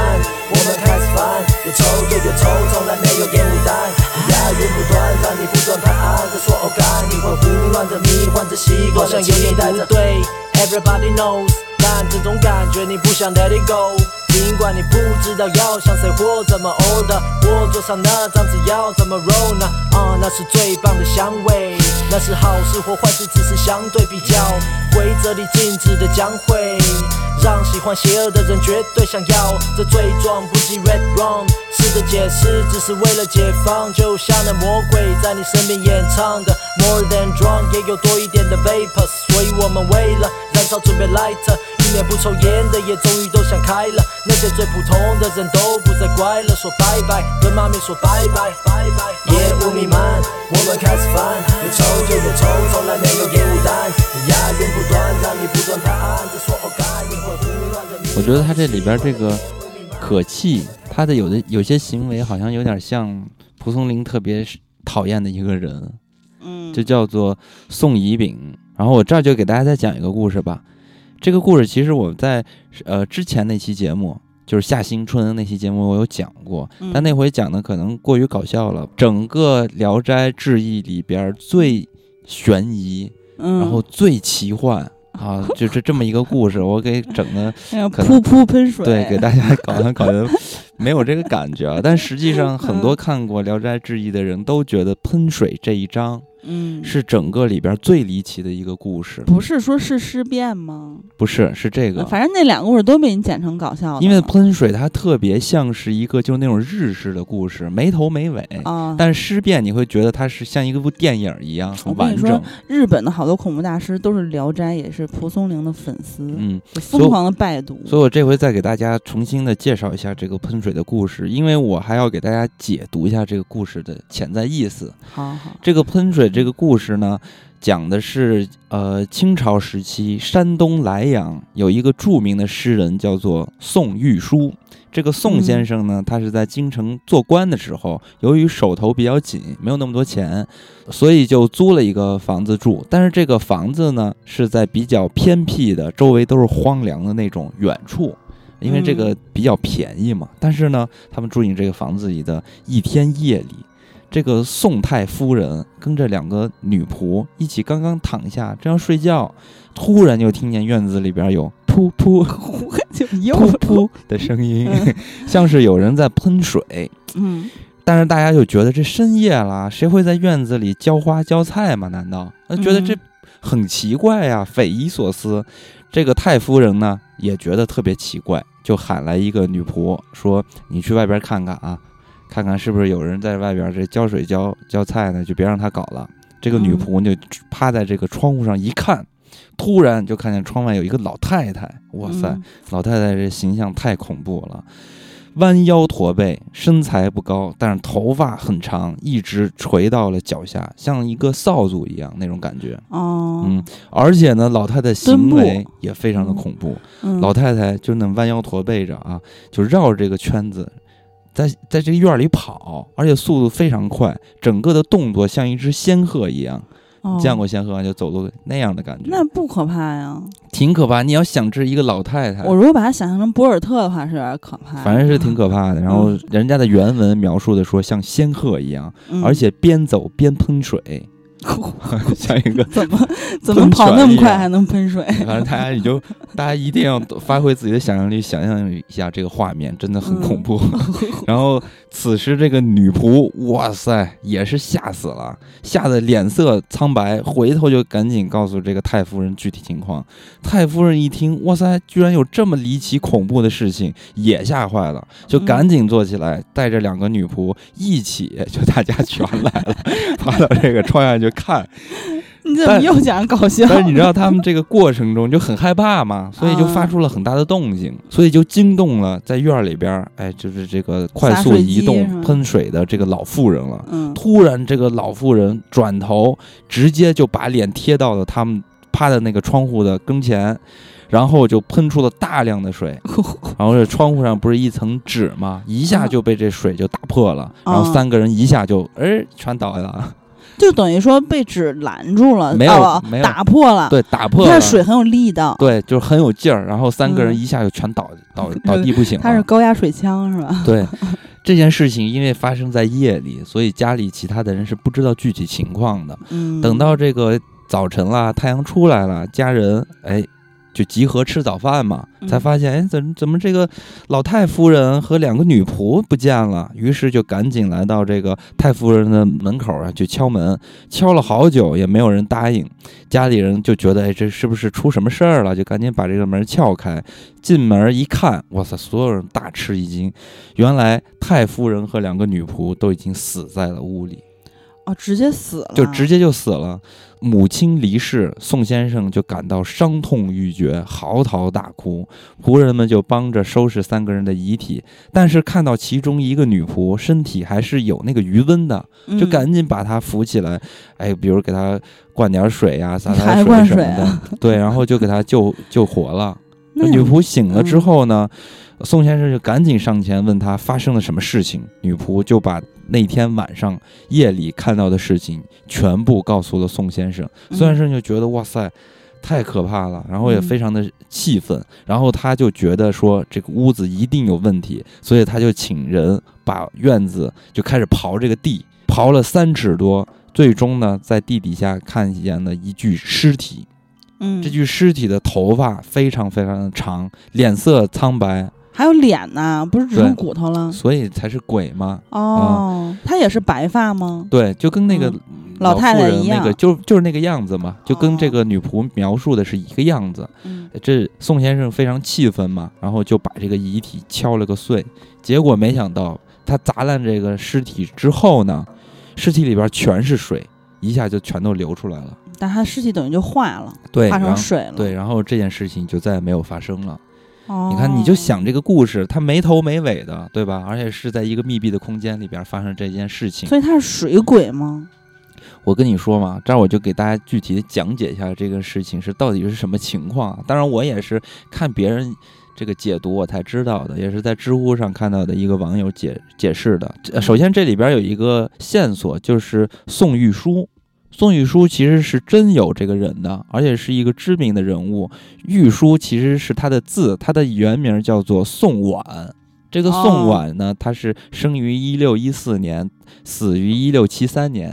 嗯呃，蒲松龄呢是一六四零年到一七一五年，所以两个人其实在呃时间上是有所交集的。但是呢，蒲松龄其实是在宋婉死后很久的这个时间里才创作了这个故事，嗯，所以等于说蒲松龄是可能创作的这个故事或者听来的这个故事安在了这个宋婉的身上。那为什么蒲松龄要把这个故事放在了宋婉这个身上？咱首先说这个喷水的这个妇人女鬼哈，嗯其实就是很明显在模仿一种叫做鱼的这种东西。然后在《嗯抱朴子》那篇灯射里边是对鱼这个东西有过一个比较详细的解释，说这是一种奇怪的生物，也叫做摄影虫，其实就是一种水虫，形状类似于鸣蝉。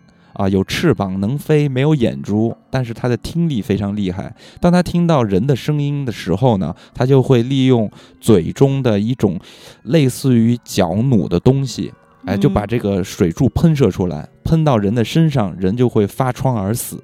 而且，即便是被它射中了人的影子，也会发病的。而且，另外呢，书中还对于这种射虫有过呃另外的描述，就是说下雪天的时候，这种虫子就会藏在土里，而且它藏在土里的那个位置，哪怕下了雪，那个雪也不会流下来，哦嗯，，就很神奇就。自己就化了他对头上的血。书里是这么说的：“当觉之，不过入地一尺，则得也。”也就是说，它其实藏不了很深的位置，嗯稍微的一挖就能把它挖出来。那它万一挖出来之后，然后就射你影子怎么办呀？那你就死了吗？那不能挖呀。啊、，对，但是人家这是描述嘛，哦就是告诉你这个东西，但它是一个什么样的习性，有什么特点。嗯那他也太好袭击人了吧？因为影子多好射呀。对，所以说这个老妇人的这个女鬼，应该嗯就是被这种鱼给射中，然后变成了鬼，然后后来呢就被人埋在了他们买的这个院子的地下嗯、啊，然后就伺机出动嘛。然后寻找下一个受害者。不巧呢，当时北漂的这个宋婉初来乍到，他并不知道这个荒芜的院子里边儿，哎，首先你想这个地方租金很便宜嘛，他哦但是他也不知道为什么这么便宜，嗯啊，然后就买下了这个凶宅。然后来到了这个地方之后呢，然后这个女鬼听到了这院子里边，你看有这老婆子的声音嘛，然后就嗯开始从地里出来寻找这个声源。你包括这个原文里边也提到了，老妇人女鬼是听到了房屋里边的动静。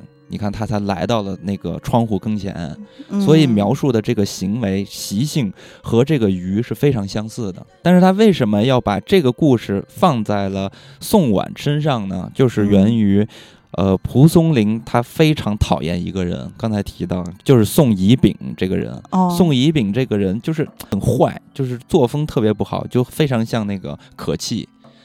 你看这个喷水中的男主，也就是宋婉，他在顺治十八年的时候就成为了浙江的按察使，嗯但是在第二年的春天呢，他的侄子就是宋乙丙，因为嗯作奸犯科被抓，但是呢，宋婉这一家人没有搭救他，所以以宋乙丙呢就怀恨在心，啊，正好那个时候赶上了一个农民起义的事件，叫做逾期之乱，嗯。然后呢，宋乙丙就诬告宋婉参与了这个事情，哎呀，啊，就特别坏，就给人家害了呗。对，直接给人害了，就直接关入大牢了嘛。而且那个嗯时候，其实政府啊，对于逾期之乱，嗯，就是哇塞，实行的实行了高压的这种惩治的手段。但是所幸嗯呢，是之后有一个大司空叫蒋国柱，来到了山东莱阳核查一些事情的时候，嗯，然后就发现了宋婉哎这其实是不公的，就帮他哦申冤。含冤，嗯，对，所以最终呢，朝廷才把宋婉给放出来，发现他并没有造反的这个迹象，嗯等于说宋婉全家才逃过这一劫。这也挺讽刺地方官儿的。你怎么听人诬告就给人关了，也不核查一下？这就那个时候的政治的状态。嗯然后呢，你看他这个故事啊，就很有意思。首先，咱们说这个鱼，这个老妇人女鬼杀人的方式，从嘴里边喷水，就很像一个民诬间诬。告别人的人对，，就很像一个词语，叫什么“血口喷人”啊对，就这个意思。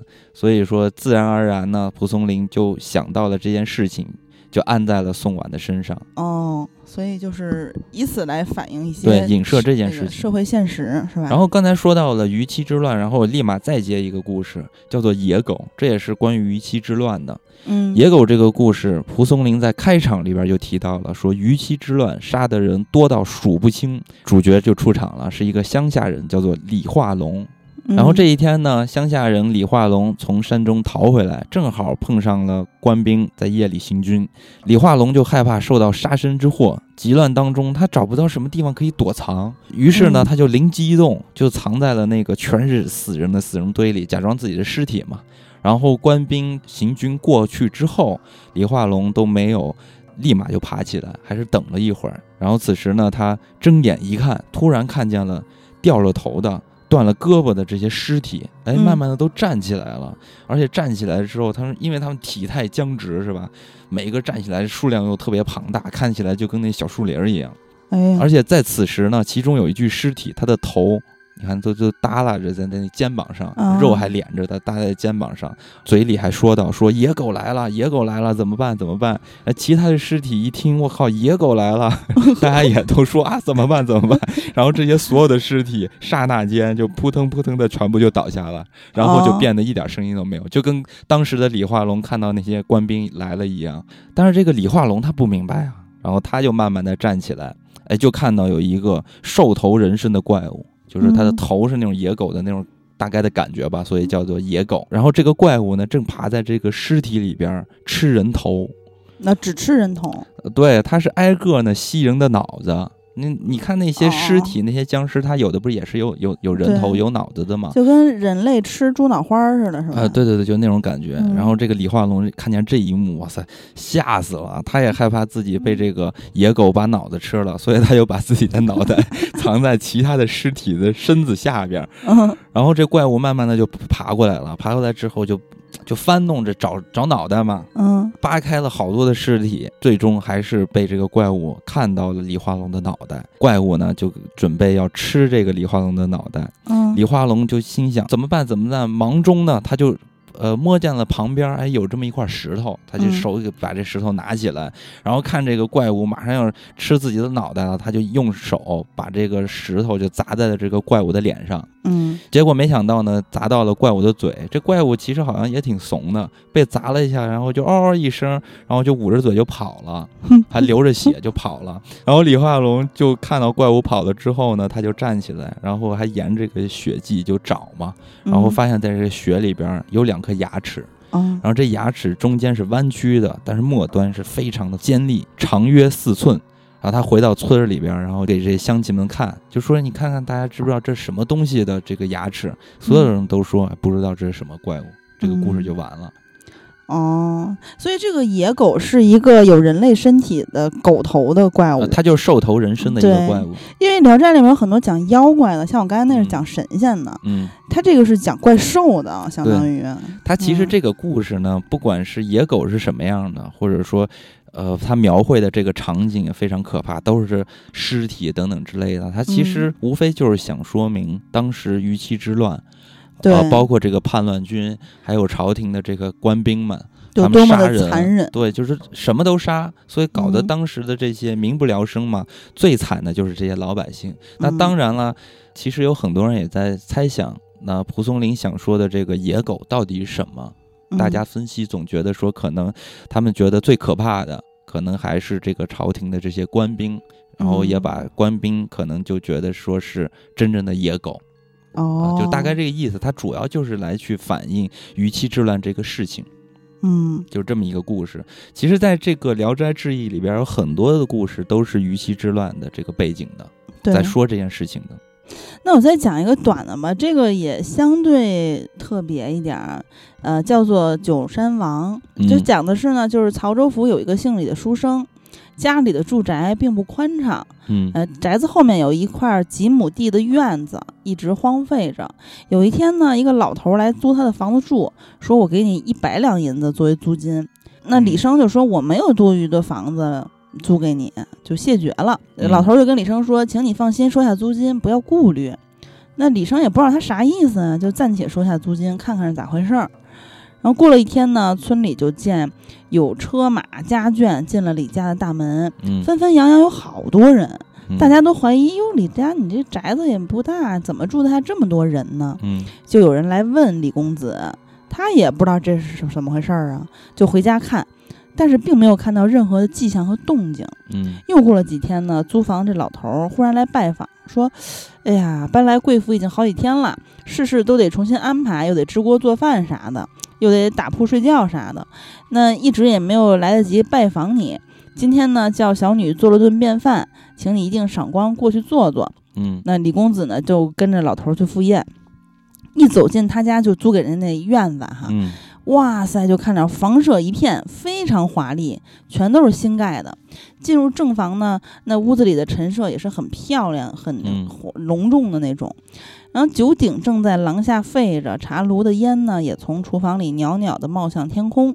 刚落座一会儿，就端上了酒菜，全部都是山珍海味。时常看到门外呢有少年郎来来往往的，又听到男女青年去轻轻的在说话。嗯哎，欢声笑语不绝于耳。家中的奴婢好像是有一百多个人似的。李公子心里就明白了，哟，这家人是狐妖啊！嗯，啊，我还以为是户型改造，梦想改造家 是吧？户型改造能力太强了。地下十层。嗯然后这个李公子呢，喝完了酒，回到自己的屋里之后，心里就起了贪念，起了杀机。嗯他每次去赶集，就买下一些硫磺啊，什么这些东西，嗯积攒了有几百斤。嗯慢慢的布满了后园儿。等他布置好了呢，就突然一把火点燃了，嗯顿时这个满园是烈火冲天，浓烟滚滚，呃，烧的是臭不可闻。嗯然后这个群狐就跟那儿乱叫啊，呃惊天动地的很大声音，嗯很嘈杂。烧了好久之后呢，大火才灭。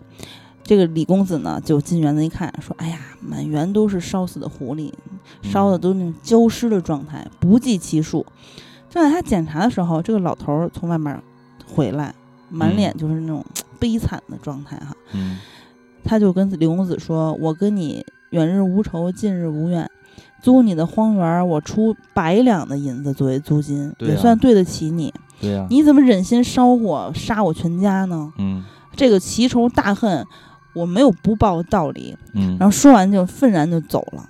哎，李公子又猜想说，之后这个狐狸，嗯，是不是会制造一些祸害呀？嗯可是，一年多的时间没有任何动静，他就慢慢的把这事儿好像有点撂下了。然后顺治初年的时候，山中呢盗贼群起，聚集了大概有一万多人，嗯官兵是不敢剿灭他们。呃，李公子呢，因为家中人才，呃，李公子呢是因为家里面人多啊，财丰，他也天天发愁，说万一这帮人下山来抢我怎么办呢？嗯在他很为难的时候，村里来了一个算命先生，自称是叫南山翁，嗯，说算人的生死命运、福祸吉凶，就跟他亲眼见着似的嗯啊。然后一时呢，他就很有名儿了。李公子也请他来家算卦嘛。算命先生一进屋就肃然起敬，说：“哟，足下乃真主也。”李公子大吃一惊啊，就觉得你这不是胡说八道啊。嗯然后算命先生却很郑重其事的就坚持说就是这样的。哎，李公子半信半疑，可能心里有点高兴吧，啊，嗯就跟算命先生说：“哪有白手起家而成的帝王呢？”算命先生说：“不是的，自古帝王君主有很多是出身匹夫的，有谁生下来就是天子呢嗯？”然后李公子就还是很怀疑，呃，但是对这个算算命先生也算是尊敬起来吧，因为看他说的言之凿凿的嘛，嗯，说心坎儿里去了。对，就请他去做上座。算命先生呢，竟然以卧龙自居，嗯啊、提议说你先准备一些这个盔甲什么的，弓箭再来几千啊，嗯就都几千。李公子就觉得，哎呀，我招不起人马来呀。算命先生就说。我愿意为大王联合诸山人马订立盟约，并且宣扬大王你为真龙天子，山中将领，士卒必然前来响应。李公子上劲儿了，是吧？李公子就说：“哎呀，那你就按进化形式吧。”然后把他家藏的银子全部都拿出来，李公子这都嗯敢，对，二百五。完了，他就就开始制造盔甲，购买嗯弓箭，准备起义了。嗯然后隔了几天，这个算命的老头儿又说：“凭借大王你的威服，加上我的三寸不烂之舌，各山头领袖没有不愿归你指挥的。嗯果然不出十天，就有数千人马来归顺。嗯于是呢，李公子就拜这个算命先生为军师啊，竖起大旗，设置一个这个五色的彩旗，替天行道 占山头、建围墙嗯啊，声势大振。县官就带着官兵来剿他。嗯呃，算命人呢，算命的老头呢就指挥兵马，打的官兵大败而归。嗯县官都害怕了啊，就报给了知州。那知州就讨伐呗。嗯，然后算命的老头儿又指挥人马埋伏起来，一举将这个兵士们打得大败，伤亡很惨。从此李公子声势就更大了，人马又到了一万多。你看，就是在作死的路上不断前行哈、嗯然后李公子呢就自立为九山王。算命先生说：“哎呀，人马还是有点少。”又谋划，又派了一支兵抢劫了京城，呃，往江南输送的军马。嗯于是九山王是威震天下，啊，他加封算命先生为护国大将军。嗯从此呢，李公子在山上是高枕无忧，非常的自负，嗯，以为黄袍加身、称王称帝的日子就快到了。嗯但是没想到呢，就是东府因为夺马一事儿，已经准备去剿他们了。嗯呃，后来又得知之前的那个大兵兵败的时候，已经就是有了报告，就说要集齐六路兵马，精兵数千，四面包剿九山王。嗯这个时候就是人喊马叫，遍布山谷。九山王就很震惊啊，嗯啊，叫来这个算命的老头儿说：“咱们得商议商议对策吧。”但是怎么叫也叫不着，因为人家跑了。嗯，九山王这个傻帽呢就没有任何的招儿了。嗯他登上山顶去看嘛，嗯就是叹气，就说：“我今天才知道朝廷的势力有多有多大。”嗯 然后官兵就攻破了山寨，把他给抓了。嗯妻子老小全家都被杀了。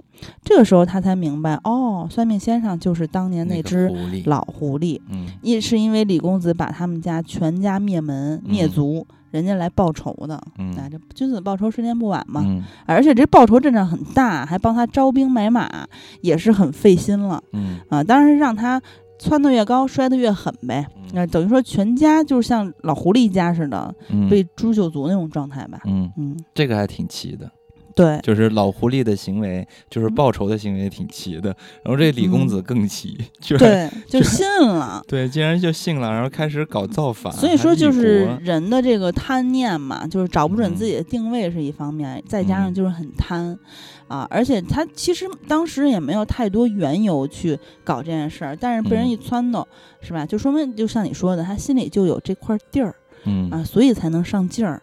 嗯再加上就越战越勇啊，是一个上升的事态嗯啊。其实当年他干那些事情，也证明这个人的人品是有很大的问题的，是一个极恶之人。呃，其实我看了很多这个《聊斋志异》的故事，真的有一篇哈给我嗯惊到了。是很离奇吗？，对，是主要是离奇，我觉得真的是，可能听完之后大家会有不适，所以说到这儿先给大家打个预防针，因为下面这一则故事可能会引起生理的不适。如果大家这嗯个接受不了的话，就现在就可以不要听了，因为我个人呃看完之后我都觉得有点不舒服。你这就是故意让完播率不要高点儿是吧？嗯，这一则故事呢叫做犬奸。嗯，这个名儿就不妙啊。，对，就说嗯青州有一人长期行商在外，所以呢连年不归，妻子就年纪轻轻的一个人就被扔在家里守活寡嘛。嗯，有时呢一别就是两三年，这个男人寂寞久了会想女人，女人寂寞久了自然也会想男人。本来嗯这也是算是人之常情嘛。嗯，但是因为这个妻子她年纪小，正是在这个青春悸动的时候，是吧？嗯所以在这种凄苦独居的岁月里边呢，哎，他身边有一只狗，温顺的白犬，就跟他嗯作伴。嗯一日深夜呢，女子心里就想着这个心事啊，一边就用手就是怎么摸那个小动物那样抚摸着她身边的白犬。嗯，结果没想到这个白犬突然就起身，仿佛闻到了一股特别的气息，嗯哎，就把这个头探下去，就闻这个女子的下体。嗯然后好像越闻就越兴奋，然后就开始咬这个女人的衣服裙子。哦然后一开始呢，这个女人呢也也是被吓一跳，嗯，但是慢慢的，好像也懂了，这好像这个狗是不是发情啊？等等，就这这类这意思。嗯，这个女的大概心里也懂这个狗的意思了，然后她心里就禁不住的这个蹦蹦乱跳。嗯，她一开始可能也是觉得这种事情真的可以做吗？啊，有点接受不了，对，有点接受不了嗯。她一直也是告诉自己，呃，不能做这种事情，不能做这种事情。可是呢，这这个狗啊，就老招她，嗯，这一来二去的时间长了，反而他就给突破这心理防线了。嗯，然后就跟狗给这个羞羞了，对，就是嗯人兽了。他还经常跟这个狗人兽。哎，这终于这个商人就回来了，跟妻嗯子团聚。那两人可能就要睡觉嘛。这一天呢，女子其实也是期盼已久，非常开心。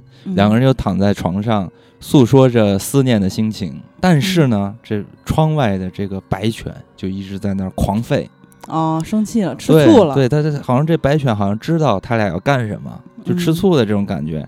然后这商人就觉得说，哎，这是怎么回事发疯了，，对，一直在那儿叫，是不是外边有人啊来抢劫了？是有小啊偷来了，还是怎么着的？然后商人就出门，然后去看一看，是不是真的有什么反常？结果发现并没有什么异状，哎，屋外也是一片宁静，看到也没什么情况，然后又回到呃卧室里边，然后就跟这个妻子啊、也接着聊天儿等等之类的。嗯，结果没想到呢，这个白犬更加的着急了，就一下就趴到这个床床前了。啊，就进屋了，对，进屋了，然后还摇着尾巴，温顺着看着妻子。嗯，啊假装温顺，对，然后这妻子呢，就一直摆手，就赶这个白犬走嘛，然后嗯嘴里还不停的说：“快走，快走，快走。”然后商人觉得是莫名其妙的，为啥这个这只狗这么反常呢？嗯看着狗也不走，这商人就有点着急，就在地上跺了好几脚，意思哦要把这犬给吓跑了。嗯把狗给赶出去之后呢，就商人就打算再跟这个妻子接着聊？对，接接着聊天什么什么的。嗯，此时的妻子也是满面春色，娇羞可人。结果没想到这窗外这个白犬又是一阵狂吠，嗯这商人一下就着急了，然后掀起被子，然后口中还一直就大骂着，就说我嗯必须要打他一顿不行，要不要不然他消停不了。然后正在此时呢，只听“嘣”的一声，这个窗棂破碎，就是锁那个窗户的那木板儿。白犬就已经从窗户中跳了进来，还没等这个商人要打这个白犬呢，白犬直接就咬住了商人的脖子，就直接把他咬死了，当场直接就死了商人，然后流着血染的地上全是红的。在这个过程中，女子早就吓死了，就一不停的尖叫，哦。商人死了呀，啊，我以为女子也吓 死了，女子 表达她害怕的状态，哦，不停的尖叫。嗯这个白犬咬死主人之后呢，也听到了女人的这种尖叫声，似乎知道自己犯了大错了，然然后就耷拉着头，然后就在这个床前来回着踱步。嗯，然后此时呢，一个丫鬟还有两个老妈子，然后包括这个灶下烧火的八九岁的小四，听见这个嗯声音，就家里的这些仆人吧，连忙呢就奔了过来，看见主人也是惨死在床上。然后大家都拍着胸脯，然后说阿弥陀佛，阿弥陀佛，大家都害怕嘛。呃，嗯之后呢，就开始给他料理后事这样的事情。嗯然后这个女子和白犬通奸的这个事情啊，虽然说比较的隐秘，但是因为发生的时间啊，就是这个人和动物也是进行了多次，所以他们嗯家里的几个仆人还是多少知道一点儿的。嗯，然后今天又看到这种场景呢，这些下人好像也是猜到啊，这嗯白犬好像是有意思的去杀了这个主人的。但是呢，现在主人已经死了，那么当然夫人就是最大的了啊。这些人嗯可能也都不敢多说这些事情，可是不知道怎么回事呢？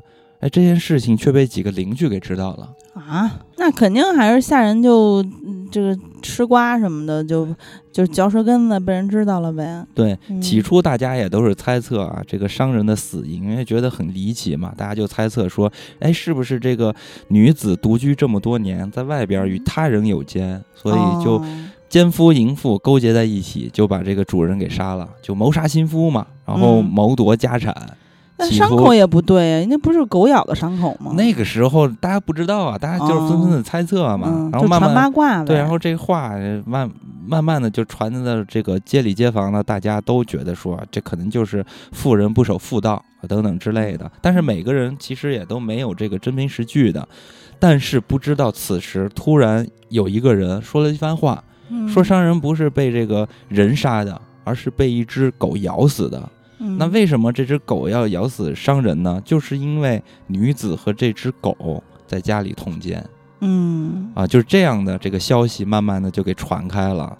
这个消息一传出来之后，整个炸了。那肯定大家都觉得得说，哇塞，为到这个商人这死感到不值，而且大家也没有想到，居然是人和狗在通奸，嗯。所以呢，这些人就赶紧的就把这件事情报了衙门了。知府听到这件事情，觉得哇塞，太荒唐了，怎么会有这件事情？就要了解实情，当即就发签下去，捉来问罪。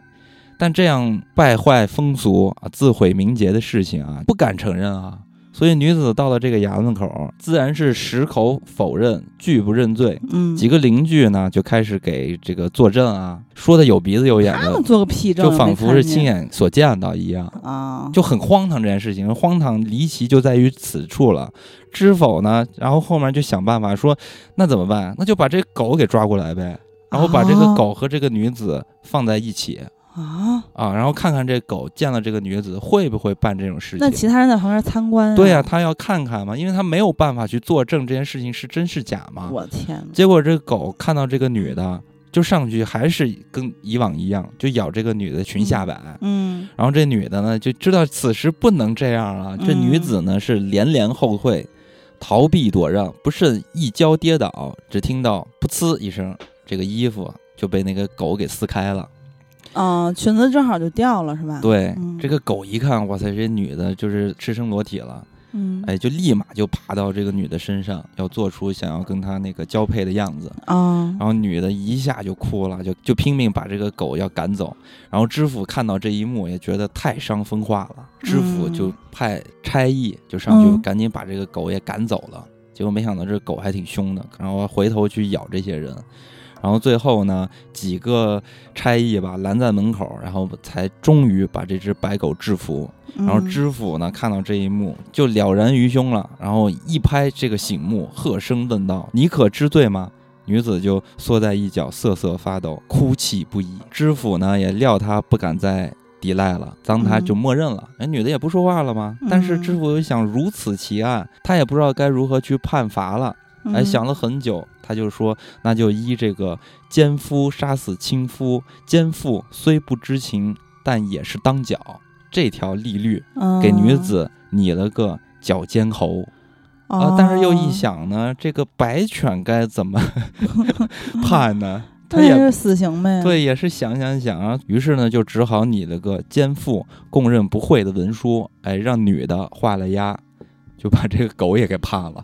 就、嗯，就很我以为让狗自己画押呢，没有狗怎么画押？就就是蘸那个东西用爪子蘸呗，太太或者把爪子割破了按手印儿。这个案子就非常的荒唐，然后最后呢，就派两个差役，一个差役是押着人，一个差役是押着狗，就把他们押送到巡抚衙门去论罪。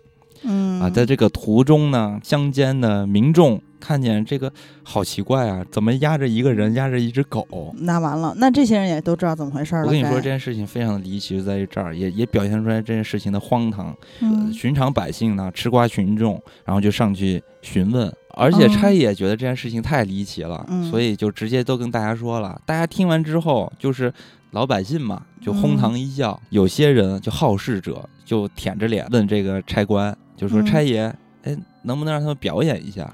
哎呦，因为大家就觉得不信嘛，可能是这种嗯感觉。然后这个差役一笑就说：“你给钱，我就让他表演。”然后这些啊众人呢，就纷纷的掏钱买通嗯这个差役？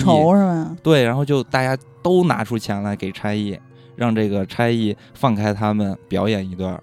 结果这差役收了钱之后，果然就把他们那镣铐什么的都给卸掉，嗯，然后就当众勒令人和狗当众交配。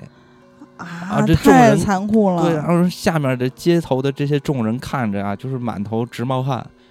但是呢，嗯大家都笑得合不拢嘴，对就这个啊样子，就好像那个心理肯定是很阴暗的，对，就是很猎奇的嗯而且很满足的那些男的肯定，对，就是很猎奇的在看嗯这些事情。然后两个差役又觉得说，我的，此事这么荒唐，我能挣着钱，然后大家看的都这么疯癫，就整个画面你就会觉得很奇怪啊，这个。嗯这个样子，心中大喜，就想说，没想到押送个犯人还是个美差，嗯啊，一路还收钱，所以他们每到一处就大肆的宣扬这件事情，嗯然后招揽乡民呃收钱观看那这个女的也太惨了吧？啊，对，所以这个女的到后来就。变得非常非常的惨，就整个嗯没有人形了。而且这些老百姓呢，看完表演之后，还拿那些石头什么的去砸他。嗯鸡蛋什么的。没有鸡蛋，这必须要说一下，没有鸡蛋，因为鸡蛋很贵，那咱拿石头砸不砸死了？所以呢，就是拿那他就最后表演的时候就满身是血的表演对，所以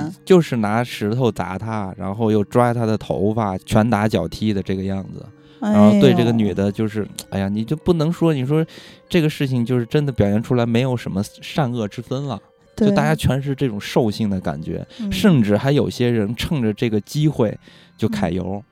起初呢，哦这个女子呢也是哭着叫着反抗，但是后面已经被折磨的是遍体鳞伤，披头散发。对，一身的肮脏，可以说是人不像人，鬼不像鬼。慢慢的，也就完全不再抵抗了。嗯，他肯定就特想死，都死不对了。对，就已经是没有尊严了嘛。那那个差役也不给他洗洗身体，或者给他治治伤什么的。就是差役和这些百姓都一样，觉得这个女的也就不是人，你知道吗？她做这种事情，大家也觉得不是人。但是呢，嗯这些百姓呢，人性也很肮脏，就刚才做的那些嗯事情，花钱又看，然后还借机揩油，就等等这件事情。其实起哄的人都已经很恶劣了。对，就是所有的人，所有的事情嗯都表现出来了人性的丑陋。是啊，然后最终呢是终于来到了这个巡抚衙门，然后嗯又经过了一轮的当众的羞辱，又要表演一次。对，然后巡抚大人最终呢是依照妻妾阴奸、同谋杀死亲夫，对这个人和狗都哦剐了。之前不是判的绞刑吗？